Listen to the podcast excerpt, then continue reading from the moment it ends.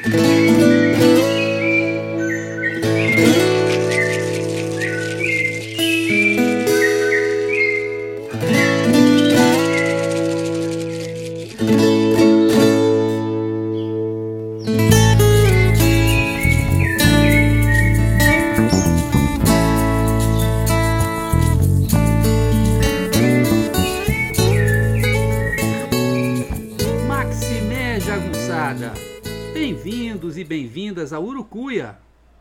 podcast feito para te ajudar a ler Grande Sertão Veredas e outras obras do nosso amado João Guimarães Rosa. Eu sou o Marcos Alvito. Maximé Jagunçada, tudo bem com vocês? Espero que sim. Olha, hoje a gente vai ter a parte 3 dos Diários do Urucuia. Como vocês sabem, eu estou aqui no sertão de Minas Gerais, na valente cidade de Urucuia, à beira do rio do mesmo nome, o Rio de Amor de Riobaldo, e eu vim aqui para dar um curso chamado Lendo o Grande Sertão Veredas em Urucuia, para estudantes do ensino médio e também para professores da cidade e da região. E estou fazendo um diário, então, dessa minha estada aqui, contando as aventuras e desventuras da minha vida em Urucuia durante um mês. E hoje a gente vai ter a parte 3, que equivale aos diários 4 e, e 5. O episódio de hoje tem um título um pouco grande, porque é o título que junta é, o nome dos diários do dia 4 e do dia 5. Então hoje se chama Episódio 51, Parte 3. Bicicleta amarela, Leopoldo aos meus pés e Urucuia vermelha. O colesterol do papagaio, a vereda salvadora e Isolda in Love. Então vamos ao episódio 51, a parte 3, os, os diários 4 e 5 do Urucuia. No diário 4, como vocês vão ver, eu apresento a cidade de Urucuia, passeio por ela, inclusive falo um pouquinho da sua história.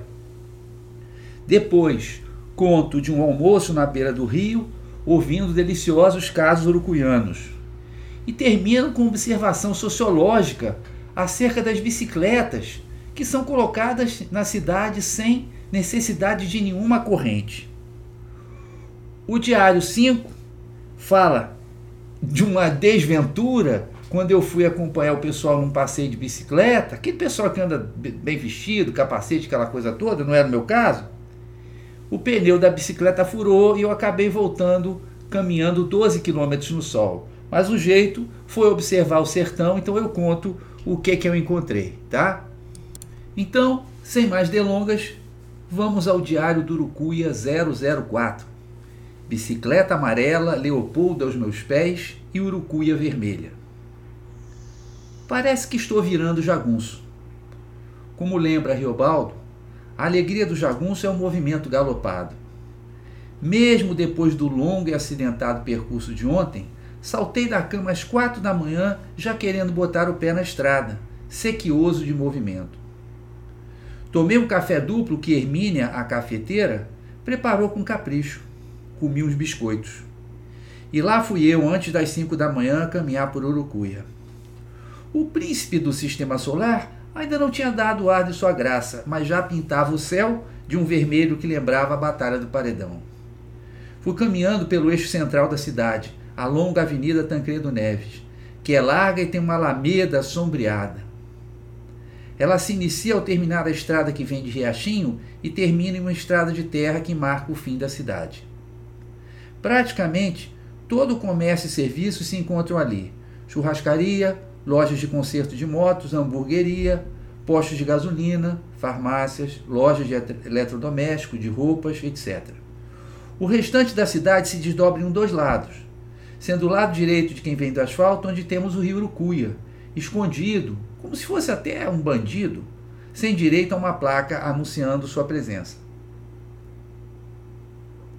A cidade tem menos de 20 mil almas, algumas delas residentes na zona rural. Ela é um pontinho urbano em meio a uma imensidão de campo. Pecuária, café e carvão, provenientes de plantações de eucalipto, são as principais fontes de renda do município, que não tem bons índices de desenvolvimento humano, de educação ou de saúde. Como me disse o balseiro do Urucuia, seu Diomar, o que tem aqui é só emprego braçal. As grandes fazendas, localizadas sobretudo na outra margem do rio, chegam a ter 12 mil hectares, mais ou menos 12 mil campos de futebol tamanho oficial. Muitas destas propriedades pertencem a pessoas de outros estados, investidores. O desmatamento é tão sério que Urucuia tem até oficina de conserto de motosserra. Na verdade, Urucuia, o município, foi criado há somente 30 anos, em 27 de abril de 1992. Sem saber, ontem eu cheguei no dia do aniversário da cidade, que será comemorado amanhã, sexta-feira, com missa e shows na Praça do Coreto. Antes, muito antes, havia uma localidade chamada Porto de Manga, que aparece em Grande Sertão Veredas apenas uma vez. É no trecho em que Reobaldo fala das histórias que seu padrinho pai contava acerca de um poderoso chefe de jagunços chamado Neco. Demais falasse, tendo conhecido Neco, se lembrava de quando Neco forçou Januária e Carinhanha, nas eras do ano de 79, na verdade 1879. Tomou todos os portos, Jatobá, Malhada e Manga, fez como quis. Porto de Manga, à época, era apenas um povoado, nascido de um pequeno porto fluvial à beira do Urucuia, aquinhoado com a sombra de generosas mangueiras. Deve ter sofrido na mão de Neco, a julgar pelo que ele fez até em cidades propriamente ditas. Abro aspas para o Grande Sertão Veredas. O pessoal que eles numeravam em guerra comprazia uma Babilônia. Botavam até barcas, cheias de homens com bacamartes, cruzando para baixo e para cima o rio, de parte a parte. Dia e noite a gente ouvia gritos e tiros, cavalaria de jagunços galopando, saindo para distâncias marcadas. Abriam festa de bomba real e foguetório quando entravam numa cidade. Mandavam tocar o sino da igreja, arrombavam a cadeia, soltando os presos, arrancavam dinheiro em coletoria e ceavam em casa de câmara. Depois da caminhada, tomei o bom café da posada e arrumei o acampamento do quarto 219, a começar pela prateleira de livros. O ar-condicionado gela de fazer picolé, o chuveiro de água quente é delicioso, a internet funciona bem, nada a reclamar. Em seguida, fui à academia me registrar e cuidar um pouco do corpo, já que a alma está em festa. Ali se deu o fato mais singelo e doce do dia. Leopoldo entrou na minha vida se pondo aos meus pés. Quando eu estava fazendo um exercício para os braços, o gatinho cor de mel se alojou entre os meus pés, ajeitou a cabecinha no tênis direito e se aprontou para dormir. Fiz um cafuné e tirei a foto, porque sei que vocês são um bocado incréus. O almoço foi em frente ao meu rio, no bar do Vanderlei. Convidei o Nilcinho, o simpático urucuiano, que fez todas as pontes iniciais para que o projeto deslanchasse. Comemos uma refeição maravilhosa, preparada pelas mãos de Dona Lucinha. Pedaços de peixe frito à milanesa, arroz, feijão de corda e uma salada caprichada. Seu Vanderlei sentou à mesa conosco, e aí foi um festival de histórias e gargalhadas. Falaram sobretudo da festa de Santo Antônio no povoado da Serra das Araras, que atrai gente de todo o sertão e até de outros estados. Mas, sertanejos sábios que são, os dois se interessam mais pelo ir do que pelo chegar. Nilcinho vai caminhando com um grupo de amigos fazendo patuscada pelo caminho. Seu Vanderlei idem, só que a cavalo. Adotar a máxima de Reobaldo, tendo ou não lido o livro. O real não está na saída nem na chegada. Ele se dispõe para a gente é no meio da travessia. Em seguida, fui à escola acertar alguns detalhes dos cursos que começam na terça-feira. Os deuses são bons e as duas turmas estão lotadas.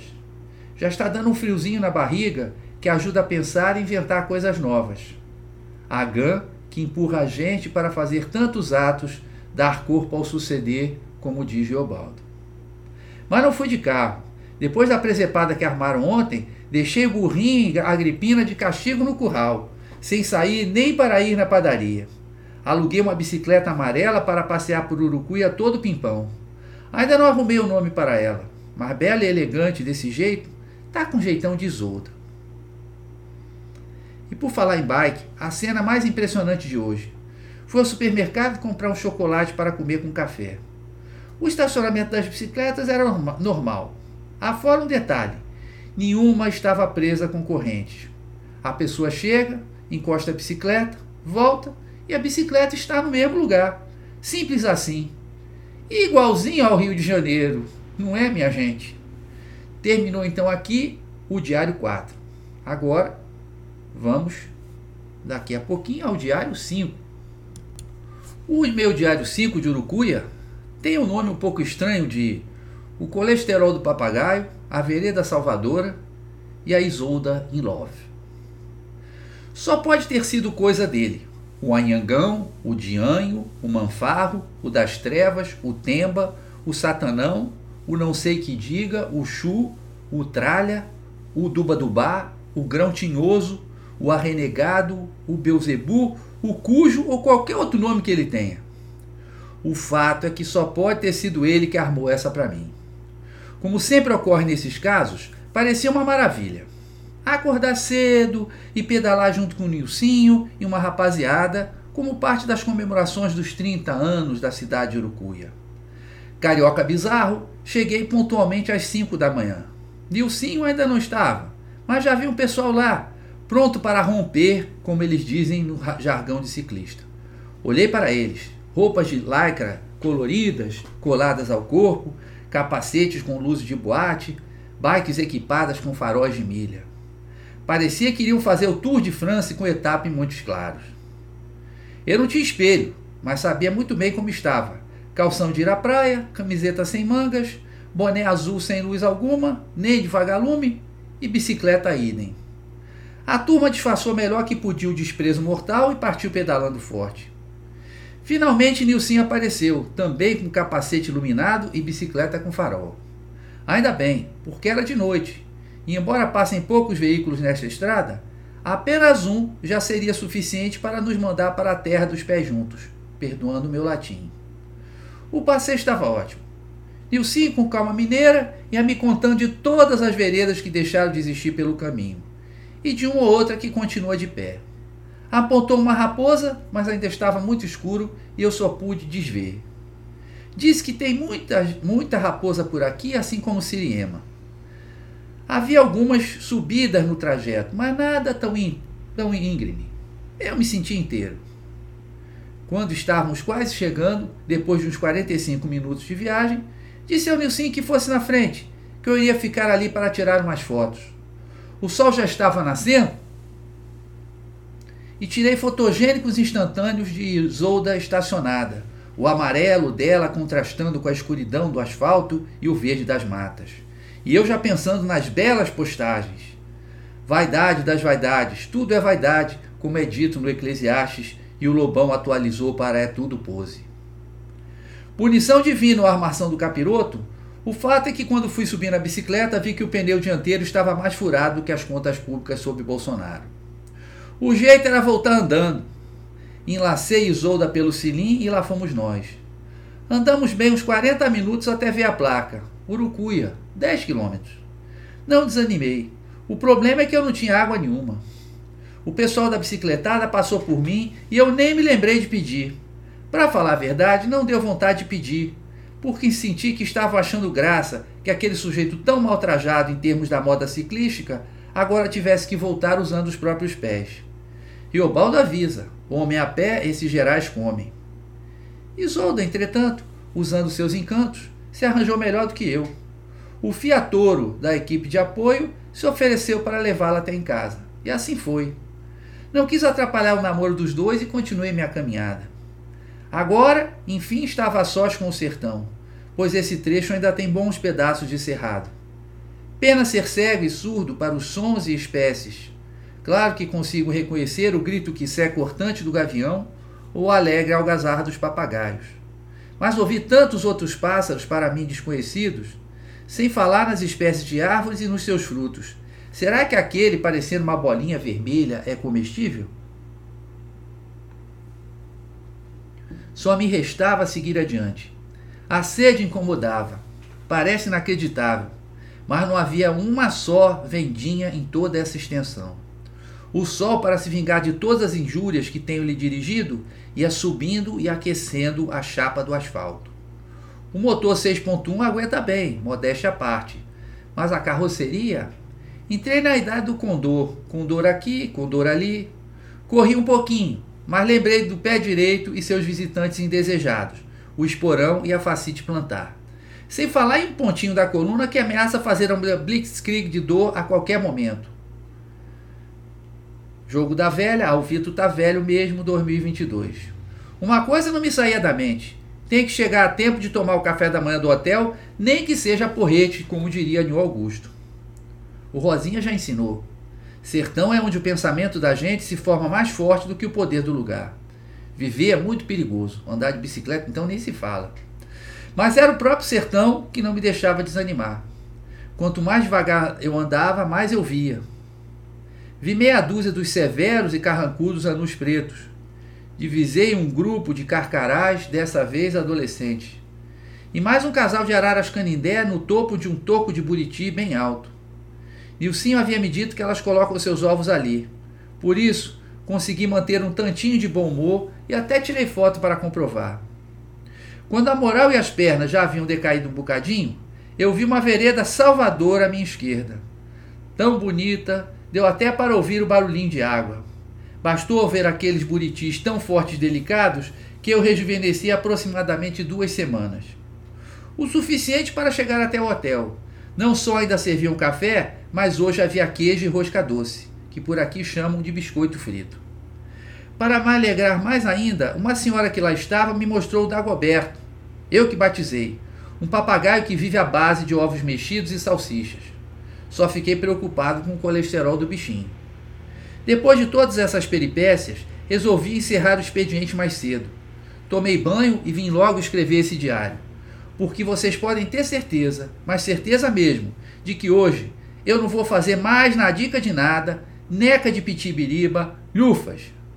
Carioca é bicho muito preguiçoso. Esse foi o Diário 5 de Urucuia, encerrando então o episódio 51 do nosso podcast, encerrando a parte 3 dos Diários do Urucuia. Espero que vocês estejam gostando. Lembrando que eu estou publicando esses diários com foto no meu Facebook, Alvito UF, onde eles estão mais atualizados. Aqui eu estou publicando devagarinho lá, eu estou publicando dia a dia. Então quem quiser dar uma olhada lá, pode dar uma olhada, tá bom? Valeu, rapaziada! Maximé, um beijo! Tchau! Não deixem de ouvir agora a linda música Acordais do meu amigo Delfim, também chamado de Alex Rocha na certidão de nascimento, né? E a linda voz, mas a linda, linda, linda voz, né? Da divina Joyce Carvalho. Então, com vocês, acordai. Valeu, gente! Maximé!